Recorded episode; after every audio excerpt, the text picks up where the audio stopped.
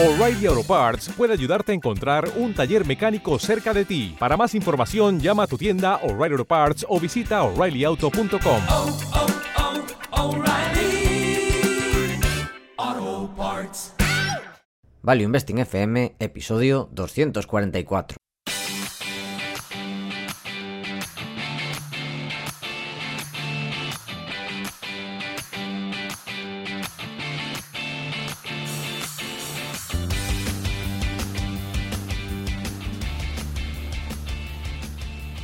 Hola, soy Paco Lodeiro. Bienvenido a Value Investing FM, el podcast semanal en el que te ayudaremos a sacarle partido a ese dinero que tanto cuesta ganar y ahorrar.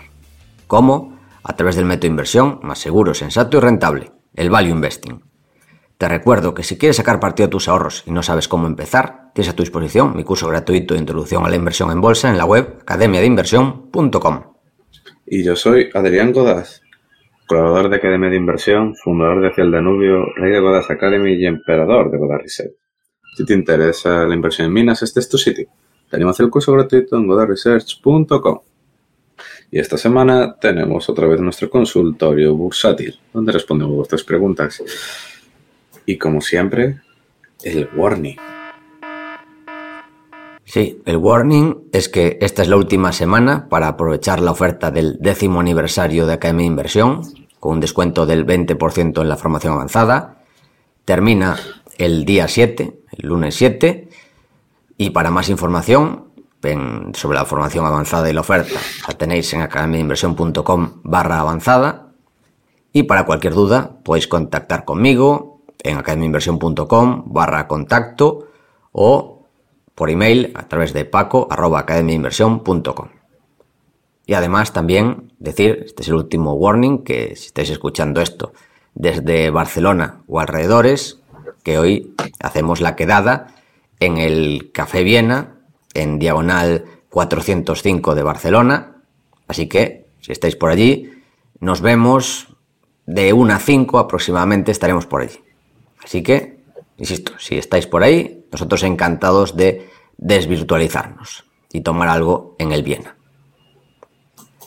Además, Adrián, tenemos un patrocinador, que ha sido un patrocinador también de nuestro gran evento. Correcto, se trata de MyInvestor, un neobanco experto en inversión. Cuéntanos un poco sobre, sobre MyInvestor. Pues, a ver, para resumir, yo diría que es una em, plataforma que actualmente en España es la mejor para invertir en fondos, sobre todo. Yo para invertir en fondos es el broker que recomiendo a mis amigos, los costes son muy bajos, es fácil de utilizar, la atención es buena y de hecho muchos de los fondos que vienen por el podcast se pueden comprar a través de MyInvestor. Así que yo diría que ese es el mejor resumen, aunque tiene otras cosas, tiene también hipotecas, préstamos, eh, cuentas remuneradas, tiene también otras cosas muy interesantes, pero creo que para nuestros oyentes eh, lo más interesante, o una de las cosas más interesantes puede ser eso, la posibilidad de invertir en fondos a través de ellos. Además ahora ha empezado con un broker de acciones, de momento solo en Estados Unidos, con muy buena pinta por las comisiones, que a medida que vayan abriendo los mercados se puede volver más interesante. Yo- ese sería mi resumen. ¿Qué te parece? Muy bien, la verdad es eh, perfecto. Y bueno, antes de empezar con el consultorio, recordamos que podéis enviar vuestras preguntas en academiainversión.com barra contacto. Empezamos con la primera, Adrián. Sí, sobre invertir en renta fija, una pregunta de Emilio Pruna González desde Sevilla. Eh, dice que le gustaría que hablásemos un poco sobre renta fija, si es un buen momento para tener parte del colchón invertido en ella y si fuera que sí, a través de qué instrumentos. Pues, a ver, después de muchos años puede ser ya invertible la renta fija. Por ejemplo, el bono americano de dos años ya se estaba acercando al 4%, ¿no, Adrián? Así es. Que no está mal, o sea, tampoco te vas a hacer de oro invirtiendo en eso, pero bueno, ya es algo de rentabilidad. No son rentabilidades negativas como había hasta hace nada. Así que Sí, pero también, si inviertes eso en bonos estatales, vas a tener rentabilidad por debajo de la inflación a día de hoy. Yo creo que también es buen momento para invertir en renta variable, de hecho uno de los mejores, que ahora es cuando está cayendo todo en bolsa y es cuando hay las mayores oportunidades. Y yo por eso no invierto o no invertiría en renta fija, también porque yo invierto a más largo plazo. Pero dinero que tienes a corto plazo, pues sí que puede tener eh, sentido empezar a tenerlo. Antes, hasta hace nada, los últimos años, no lo tenía. No sé qué opinas, Adrián, de renta fija. Bueno, luego hay oportunidades de renta fija que yo ahí no soy experto, nunca he invertido en renta fija, pero seguramente Mm. que inversores como Dani Tello estén aprovechando estas oportunidades para su fondo de Azagal. No me cabe la menor duda. ¿Qué lo crees, Adrián? Así es, así es. Después de varios años donde no había nada, ahora sí que tiene sentido que haya cositas por ahí, pequeños bonos, emisiones concretas, pues que pueden dar muy buena yield siendo empresas muy sólidas o empresas, eh, o como siempre, empresas que están distress, donde se hace un análisis distress y se hace una, posible reestructuración. Ahora sí que ya vuelve a haber cosas bonitas en bonos. Pero vamos, incluso empezando eso por los bonos soberanos, el, el bono americano ha vuelto a ser invertible, por fin. Pregunta Alejandro eh, C. desde Alcora, Castellón, si existe alguna posibilidad para invertir en la subida del Euribor. Dice que ha buscado y no ha encontrado nada. ¿Tú qué dirías, Adrián? Eh, yo juraría, a ver, yo, yo diría que tiene que haber algo por ahí, algún índice o algo que lo trate de replicar. Igual no es el Euribor exactamente, pero me- yo creo que seguro que tiene que haber algunas cosas, un fu- futuros o alguna o algún índice. Pues yo, la verdad es que no, no se me ocurre nada. No sé si hay algo. A ver, seguro, seguro. Hay gente, Sí, hay inversores que lo hacen, eh, digamos que la subida del Euribor o en general la subida de tipos que consideran que los bancos se ven beneficiados y en parte sí, pero hay que tener en cuenta que la economía europea, porque estás hablando del Euribor, durante estos últimos años en parte tiene bastantes empresas zombies, digamos que se mantienen vivas gracias a el dinero barato y si el dinero barato deja de existir, también muchas van a quebrar y van a suponer problemas para los bancos. Así que si bien los bancos, por una parte, se pueden beneficiar, por otra les puede perjudicar, porque habrá más empresas que no puedan pagar. Así que yo no lo tengo claro. O sea, no estoy posicionado y no sé, no sabría cómo posicionarme con relación a la subida del Euribor. la siguiente nos pregunta Vidal. Desde Valladolid, ¿no? No lo veo. ¿Dónde lo pone? Ah, ahora hay algo así. Vidal de Va- Valladolid nos dice, dice que no le encantan nuestros podcasts y nos pregunta. Vaya, bueno, su pregunta está relacionada con su hijo de 15 años, que está en cuarto de la ESO, y que dice que eligió como asignatura optativa cultura financiera, pero la suspendió por no haber... eh, Ah, pero se suspendió, perdón, por no haber suficientes niños para completar una clase. Él está interesado en analizar empresas e invertir y quiere empezar estudiando un módulo de finanzas. Nosotros no sabemos cuál sería la mejor formación académica para llegar a tener un conocimiento como los vuestros. Mi pregunta es, ¿cuál, has- cuál ha sido vuestra formación académica y o aconsejaríais en este momento para tener los conocimientos para analizar empresas, minas o cualquier otro consejo? Pues nosotros nos hemos formado nosotros mismos. O sea, tampoco podemos. mm, O sea, bueno, podemos aconsejar eso, autoformación. Tenemos lo que hemos dicho, el curso gratuito de, de Academia de Inversión, de introducción, que seguramente igual aprende tanto como en el curso de cultura financiera, que a saber que le enseñan también en el colegio. Igual hasta fue una suerte que no, que no lo aceptaran. ¿No, Adrián? ¿Qué opinas? Uf, sabiendo cómo son estas cosas, o sea, a saber lo que daba. Sí, sí, tal cual. O sea que está o estamos en un momento que es muy bueno para aprender sin acudir a formación reglada. Hace 20, 30 años esto sería imposible. Si quieres aprender, pues bueno, o encuentras algún buen libro o si no sería casi imposible.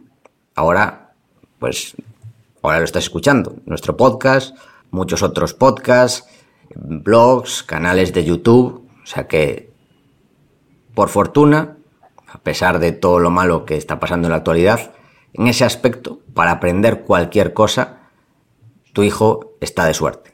Yo le recomendaría eso, empezar por mi curso gratuito y luego pues aprovechar todo lo que hay en internet de forma gratuita. Para ir iniciándose con 15 años, yo creo que además es una muy buena época para empezar. Y de libros yo le recomendaría el de Peter Lynch, paso por delante de Wall Street, para empezar también. Mm, así es. Yo creo que lo de hecho lo leí por eso, cuando tenía esa edad más o menos. Y no te ha ido mal. Eh, ya ves.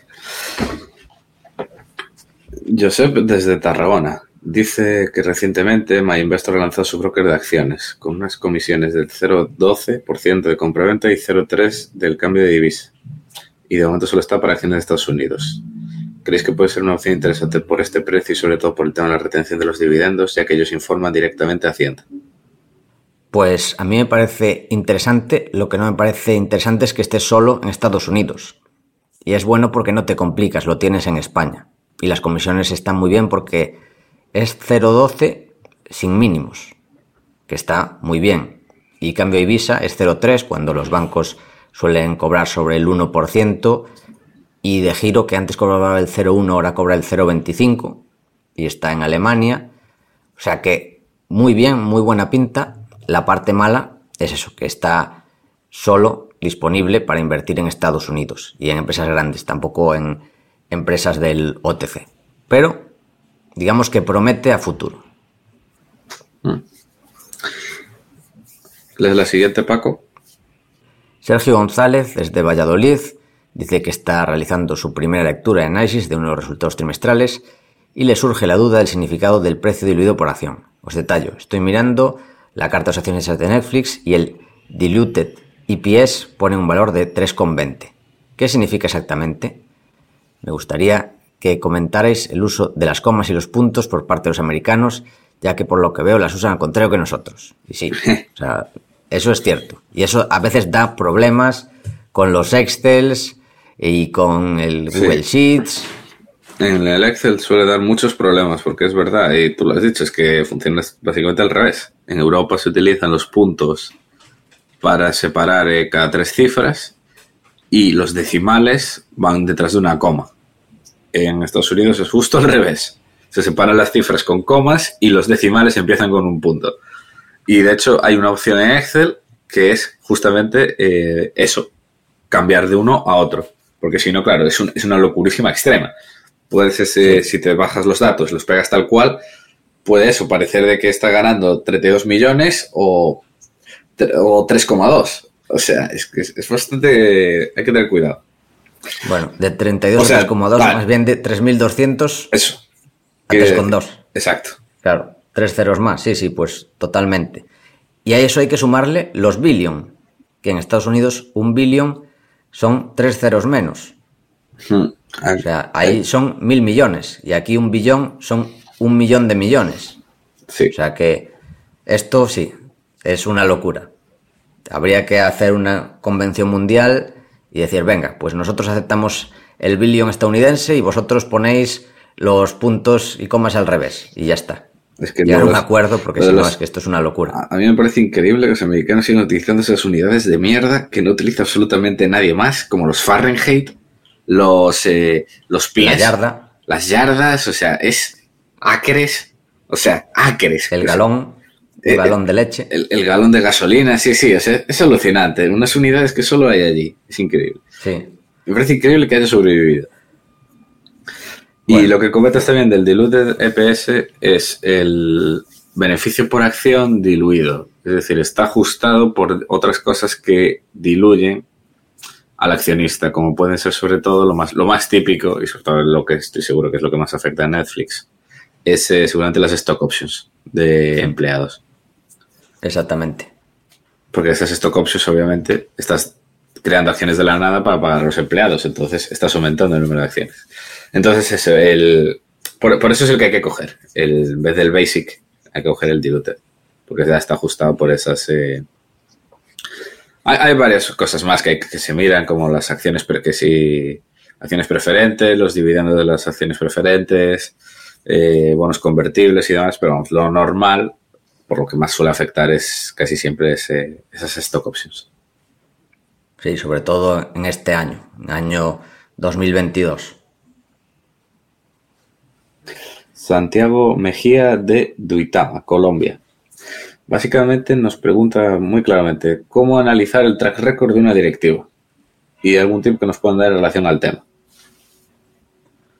Pues básicamente ver lo que ha hecho en el pasado y qué tal lo ha hecho. Esto, por ejemplo, en algunos sectores, bueno, en casi todos es muy importante. Hay algunas empresas que no. Por ejemplo, eh, pues empresas que casi se, se dirigen solas, tipo Coca-Cola o Moody's, pues bueno, más o menos esperas que vayan todo más o menos igual.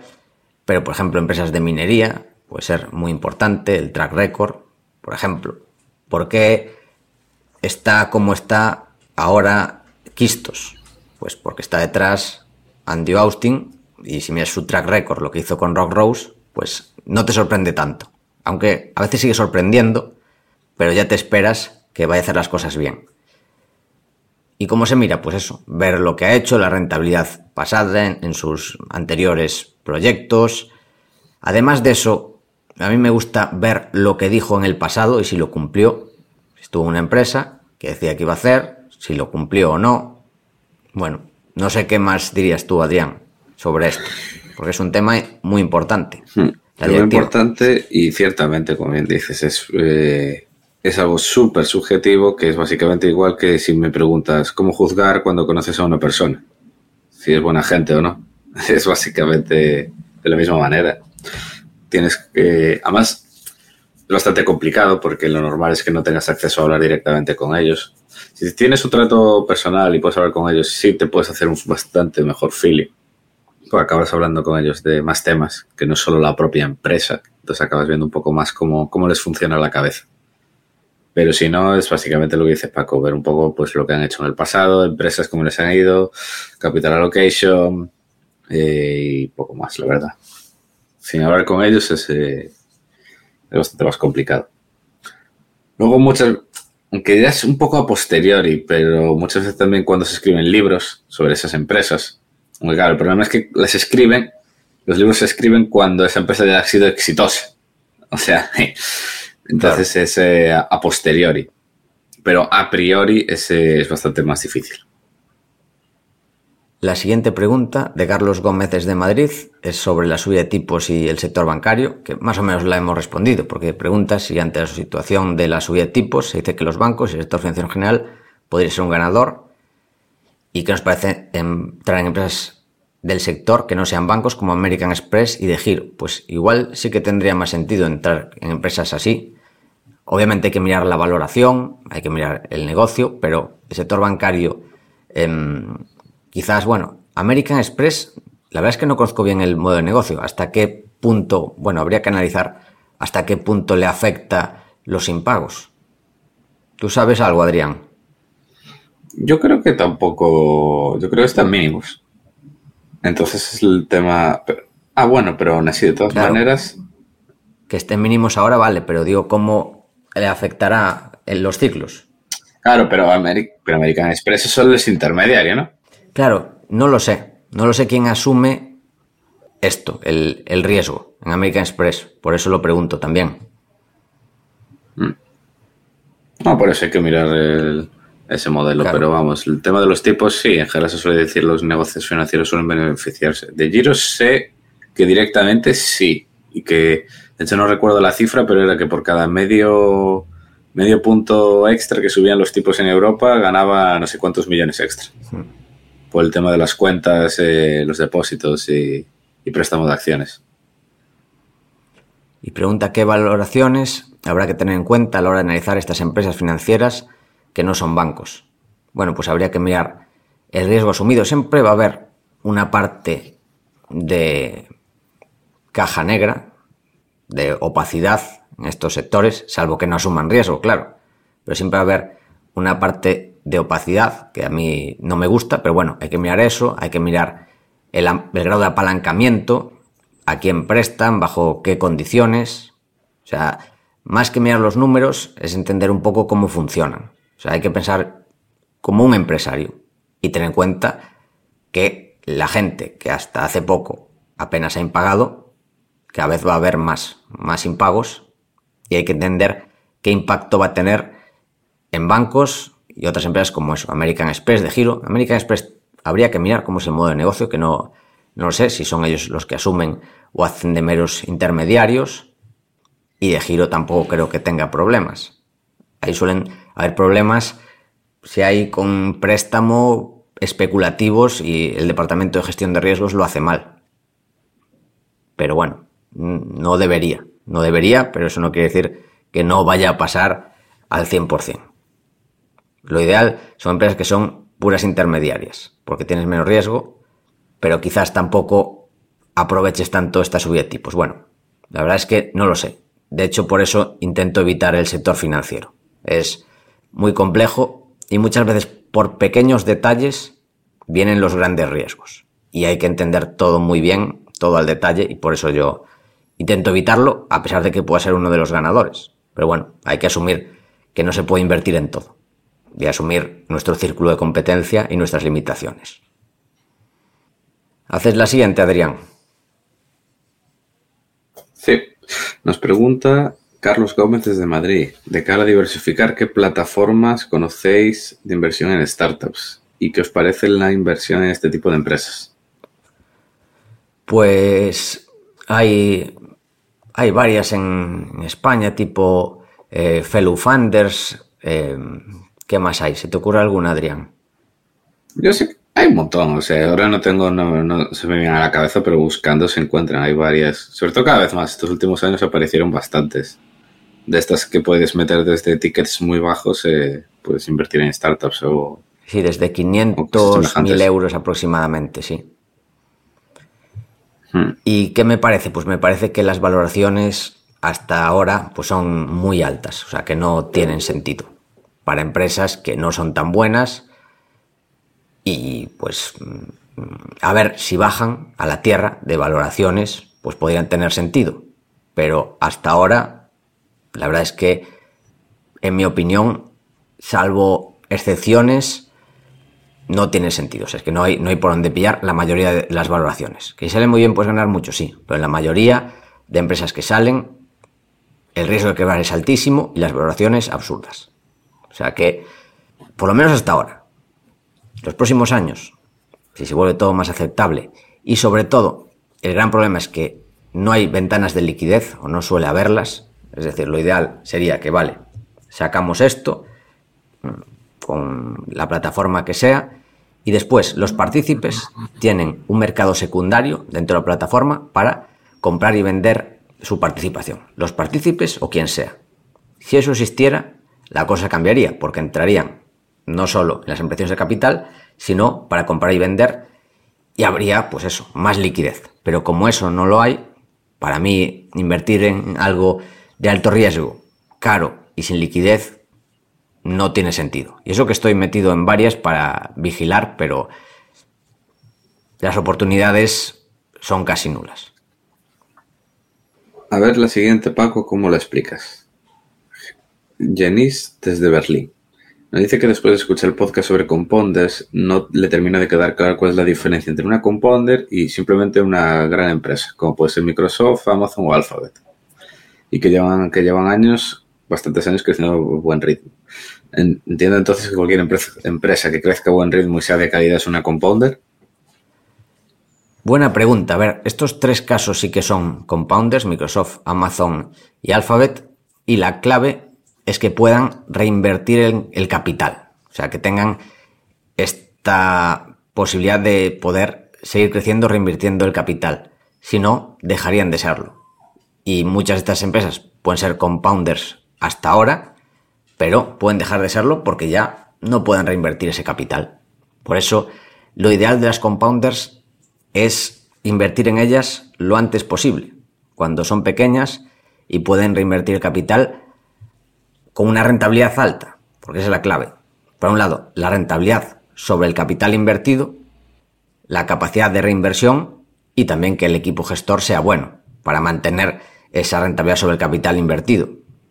Esto es lo que llamaba Chuck Aker los taburetes de tres patas. Pues las tres patas son esas, la alta rentabilidad sobre el capital, capacidad de reinversión y buen equipo gestor. Y empresas que tengan esas tres patas, pues son una compounder. Y cuando alguna de esas patas se cae, pues deja de serlo. Yo lo resumiría en eso, en taburetes de tres patas. Nos pregunta también Juan desde México sobre invertir en Asia. Dice que quiere tener parte de su cartera en Asia, que China le da miedo por la inseguridad jurídica y la falta de ética, y que el podcast sobre el Japan Deep Value le animó a invertir en Japón y ahora se está preguntando si Corea del Sur también sería un buen país para invertir. ¿Qué riesgos vemos para invertir en Corea del Sur y si hay algún otro país asiático que sea recomendable para invertir? Nos da las gracias y la enhorabuena por el programa. Pues justamente hace unos meses tuvimos aquí un podcast tratando este tema, de invertir en Asia. Sí, No recuerdo qué número era, pero vino Julien de, de, de el francés de Amiral. a hablar de, de Amiral, a comentar este tema. Y la verdad, muy, muy interesante. Decía además que tenía mucho en Japón, no tenían en China, y que luego compraban bastantes cosas así en Filipinas, eh, Indonesia, de otros lugares. La verdad, ese podcast, eh, si te interesa este tema, deberías escucharlo. Aquí lo tengo, lo he buscado. 191 con Julien Fogg. Ajá. Va, perfecto. Además, Y- dejó su gran frase. Lo que es cómodo raramente paga bien. Hmm. 100% aplicable a estos mercados. Cuando hace seis meses o un año, cuando todo iba bien, todo el mundo invertía, todo el mundo feliz. Y ahora, que vienen las rebajas, es cuando la gente huye de los mercados. Y es lo que hay. Lo que es cómodo raramente paga bien. Toda la razón, Julien. Y Corea del Sur nos pregunta. La verdad es que yo no tengo ni idea. No, No, la verdad que tampoco. eh. Y el Japan, bueno, tienes también el de el podcast de, Japan, que bueno, ya lo has visto, y el Japan Deep Value. A mí es un fondo que me gusta mucho. Y de Amiral, pues tienen el Sextan Ashi de Asia, y no se me ocurre ningún fondo más así de que invierta en Asia. Es muy de nicho. Muy, muy, muy de nicho. Bien. Y con esto terminamos las preguntas generales y vamos a las eh, empresas. Daniel Nuevo desde Bilbao. Nos pregunta por una empresa que se llama Green Landscaping Group. Dice que la conoció en febrero de 2021 por un vídeo de Adrián Rivero, que le pareció muy interesante por el sector y país. Dice que acabó comprando acciones y ha ido comprando más. Dice que es una típica empresa roll-up que va creciendo algo por orgánico, pero principalmente por adquisiciones. Va ejecutando bastante bien, tuvo un calentón y ahora cayó a menos de la mitad. Sí, bueno, como, como todas estas. Eh, sin embargo, conociendo la empresa y cómo va ejecutando así tranquilo, el precio no refleja el valor de la empresa desde mi punto de vista. Es una especie de prima de Instalco, con algún directivo común incluso, aunque diferentes sectores.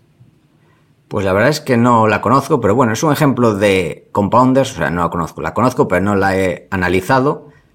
Y tanto Instalco como Green Landscaping, pues digamos que es, eso, son ejemplos de compounders, son empresas con alta rentabilidad sobre el capital, aunque no sea capital reinvertido en el negocio, sino reinvertido a través de la compra de otros negocios, que es otro tipo diferente de compounders, que puede ser como Yage Scientific o como Constellation Software, es otro modelo de adquisición, o como Transdine, pero también es una rentabilidad sobre el capital que en vez de ir al propio negocio, va a la adquisición de negocios de terceros y así crean este efecto de bola de nieve. Y no tengo opinión porque no la he analizado, pero bueno, sirve para poner otro ejemplo de compounder. Hay que tener cuidado que tenga sentido, o sea, que se aporte valor con el roll-up, porque muchas veces consolidar por consolidar no aporta valor. Si no hay este apalancamiento operativo. Hay que tener cuidado con eso. O sea, si tú puedes ofrecer algo a la empresa que compras que la haga más valiosa, o la puedes comprar a muy buen precio, pues puede tener sentido, pero comprar empresas a muy buen precio, que te las vendan así, sin tú ofrecer nada, suele ser porque no son buenas empresas.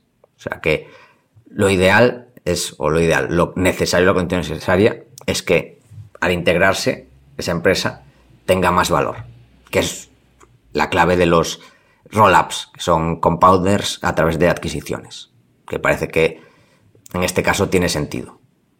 Además, si está dirigido por los mismos de Instalco, pues más sentido todavía. Parece que saben lo que hacen. De hecho, ¿cómo era esta em, que salió mal de, de Texas? Que habían hecho también un roll-up, intentaron salir a, a los instrumentos para todo el tema de fracking, todo eso y salió mal. ¿Te acuerdas? KLX. KLX, no, no era también una roll-up. Bueno, más que roll-up, era más bien que esto, se la montaban así desde scratch, desde cero y, y compraron varias cosas. Vale. Tampoco di- diría que era una roll-up, Vale. exactamente, pero bueno. Es que me suena que los directivos estuvieron en una empresa que habían hecho también modelos roll-up. Ah, sí, en, en la anterior sí que habían hecho eso de con piezas de avión. Sí, que lo habían hecho, modelo roll-up, y lo intentaron hacer con KLX, pero no le salió. Y la clave es eso, que al hacer este roll-up crees valor aportando valor a las nuevas. Y bueno, que también con el tema de los directivos, que un directivo lo haya hecho muy bien en un sector, no quiere decir que necesariamente lo vaya a hacer bien siempre. También dependen de las condiciones de mercado, del sector, por eso que hay que analizar cada inversión de una en una. La gran lección de esa, de esa empresa. Además lo tenía todo, recompraba acciones, más comprando millones de acciones a mercado. Sí, Pero nada, simplemente no se pudo competir porque ni pudo salir bien, simplemente porque el mercado pues es una mierda. o sea, el negocio era una mierda y ya estaba. Y ya estaba en la... Estaban jodidísimos. La siguiente, Diego Álvarez Piñeiro desde Gijón. Si podrías comentar brevemente la tesis en Constellation Software. Mi madre. Bueno, pues brevemente, voy a intentar ser breve, pero bueno, ya nos sirve todo lo que hemos hablado. Hemos hablado de compounders, de roll-up, pues bueno, este es un ejemplo de compounder, roll-up y lo que hace eh, Constellation Software y Mark Leonard y bueno, y su equipo es adquirir pequeñas empresas de software que tienen, digamos, eh, pequeños nichos de mercado. Lo bueno de los softwares que tienen nichos de mercado, pues eso, software de pistas de golf o de campos de golf, software de algún nicho de la administración pública para gestión de hospitales. Bueno, pues como eso, cientos de empresas y las va adquiriendo y las va integrando y esta integración crea valor porque consigue eh, distribución dentro de la compañía, consigue financiación dentro de la compañía, consigue eh, know-how, o sea, digamos que esta integración crea valor. Además, digamos que la compañía que vende, o sea, el dueño de la compañía, suele estar más cómodo vendiendo a Constellation Software, que es una empresa que suele respetar la compañía, cómo se hacían las cosas, em, que venderla a un private equity, que lo que suele hacer es liquidarla e integrarla, digamos que suele ser una forma de actuar más fría y no respetar tanto el legado del creador de la compañía, que además de los números, pues hay una parte sentimental cuando creas un negocio. Y esta es una ventaja competitiva que, además de todo lo que hemos hablado, tiene Constellation Software, que también es algo similar que lo que pasa con Berkshire Hathaway, que muchos dueños de empresas prefieren vendérsela a Buffett o a Mark Leonard que a otras empresas que igual pagan un poco más, pero que no tienen ese respeto por la compañía que adquieren. Y ese sería el resumen.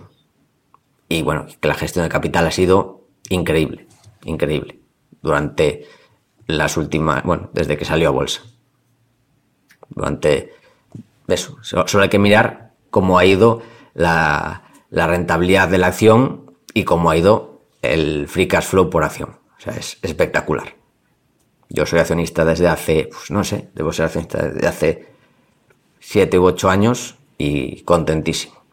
Ahí sigo, entre mis principales posiciones de mi cartera. Bueno, Adrián, la siguiente es para ti, de Javier Chagnon o Chagnon, desde Wicklow, Irlanda, que quiere preguntar sobre Warrior Met Cole y de Kion Group. Bueno, primero Warrior Met Cole para ti y Kion Group me dice que es para mí, aunque yo no la conozco mucho. Aquí lo mando al podcast de Xavi Brun, que la comentó.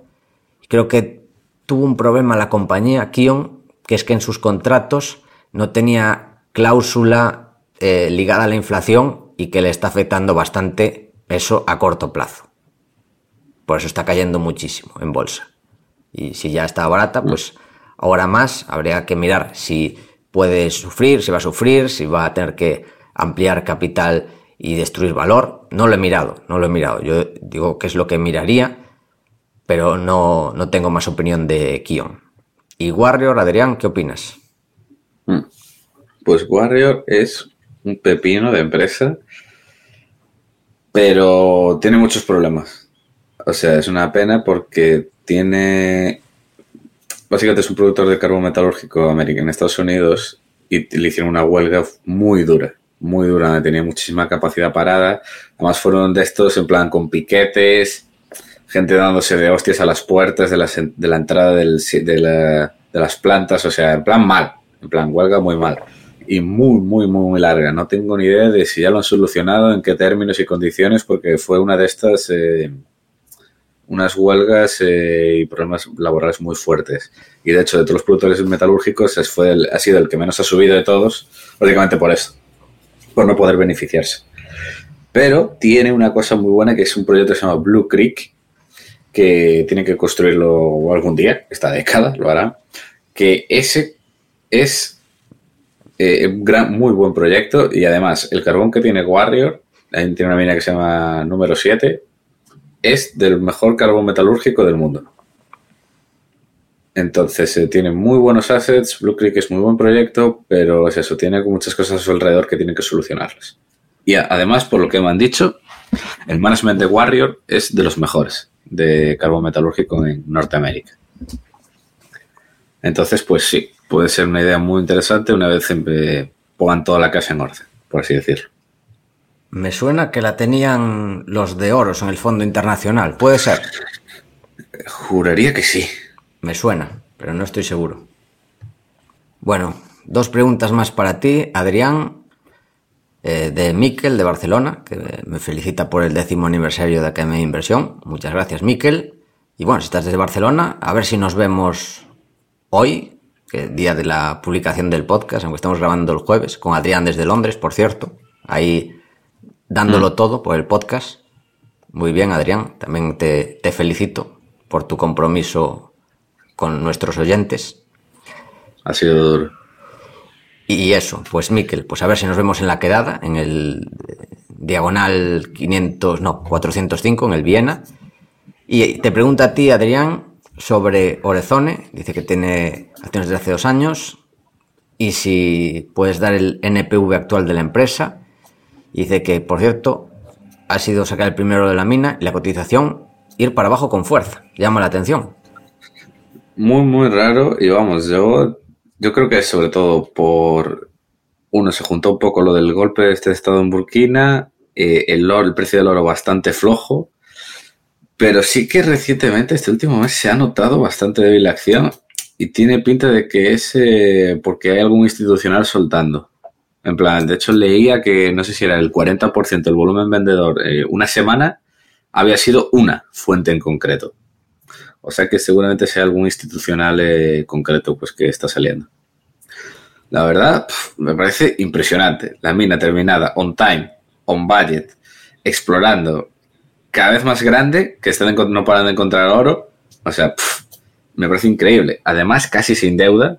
Que eso, oh, bueno, que además lo comentó en una charla, que por cómo tenían la deuda estructurada, ligada al euro, la deuda es menor ahora, en dólares, por, eh, por el cambio de divisa. Eran como 100 millones, ahora son 85, o una cosa así. ¿Y cuánto es el NPV? Pues la verdad, no lo sé exactamente ahora mismo, porque además el estudio viejo no tiene ya mucho sentido, tiene que actualizar bastantes cosas, obviamente la inflación en OPEX, también los precios más altos del oro, obviamente más de 1.600, y además que eh, en ese perfil de producción es bastante más moderado. Y el CEO ya, dijo abiertamente de que van a ampliar capacidad una vez empiece eso, este funciona a tope, van a ampliar bastante rápido la capacidad. Yo, mínimo, vamos, que yo, yo no vendo ni una por menos de dos. Ese es el número que diría. Muy bien. Y muy interesante lo que comentas, además de la deuda, de lo que está pasando en muchas acciones, que están cayendo por la presión compradora de que muchos accionistas, ahora, pues lo que está pasando en el mercado, pues quieren vender los fondos porque tienen que pagar la hipoteca o porque les entra el pánico y entonces, pues eso, si tú eres gestor de fondos, no quieres vender, pero si te sacan capital tienes que vender, estás obligado, o sea, no te queda otra.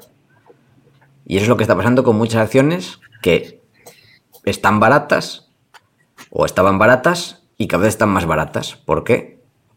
Tienen obligación de vender, aunque no quieran, porque si te sacan dinero los fondos, pues tienes que vender acciones para devolvérselo a los accionistas. Y eso es una gran oportunidad para eso, inversores particulares que no tenemos estos problemas. Por eso también es importante invertir sobre el dinero que no vayamos a necesitar, porque normalmente lo necesitamos en los peores momentos, como el actual, que es cuando las condiciones están más baratas y en vez de vender habría que estar comprando aprovechando estas oportunidades. Y también te pregunta Miquel que respecto a Angol, ¿cómo van las exploraciones? ¿Será necesaria otra ampliación de capital? Pues van a sacar ya los resultados de la semana, en una semana o dos, ya los van a tener. Y si, porque ya terminaron la campaña. Y si es necesaria otra ampliación, pues sí, como todos. Además, Angol como son incapaces de levantar mucho dinero de golpes y siempre tienen que levantar de millón en millón y seguramente tengan que hacerlo en unos meses. Creo que ahora mismo le deben quedar, pues, no sé, millón y poco. O sea que seguramente tengan que hacer otra a finales de año, sí. Y la última, David desde Bilbao nos pregunta por Vidral. Dice que es una empresa que le parece muy bien gestionada, Gen Vasco, además que con el tema de eliminar el plástico, el vidrio está hacia arriba, creo que además está penalizado por el precio del gas, pero una vez el precio se modere va a ir hacia arriba. ¿Cómo, ¿Cuál es nuestra opinión? Bueno, pues básicamente es la opinión. Esta la comentaron, hablando de oros, que antes hablamos sobre Warrior, la comentaron en su conferencia anual y es lo que dicen, que le está afectando la subida del, del gas, de los costes de la energía, porque no lo tenían cubierta. Hay otra que no recuerdo el nombre, una francesa que sí, que también, esto, bueno, esto lo comentó también, eh, lo comentamos en el podcast con José Ruiz de Alda. Así que, bueno, parece algo temporal y además el vidrio, lo que sucede es que viaja muy mal. No puedes comprar vidrio a China porque tiene mucho volumen y además es quebradizo. Y además de viajar mal, pues tienen un monopolio o un oligopolio a nivel europeo que han ido consolidando y bueno, está gestionado por una familia, em, la familia del CLO, si no me equivoco. Eh, lo normal es que puedan ir, digamos, pasando esta subida de precios a sus clientes y puede ser, sí, una buena oportunidad para invertir a medio y largo plazo. Sí, yo conozco alguna persona que la llevaba y también dice lo mismo. Tiene muchas ventajas competitivas, el vidrio está al alza, pero le, ha jodido muchísimo el coste de la energía. Entonces, si son capaces, si la energía modera, pues sí que puede, puede, puede ir muy, muy bien. Y eso es todo. Sí, eso es todo.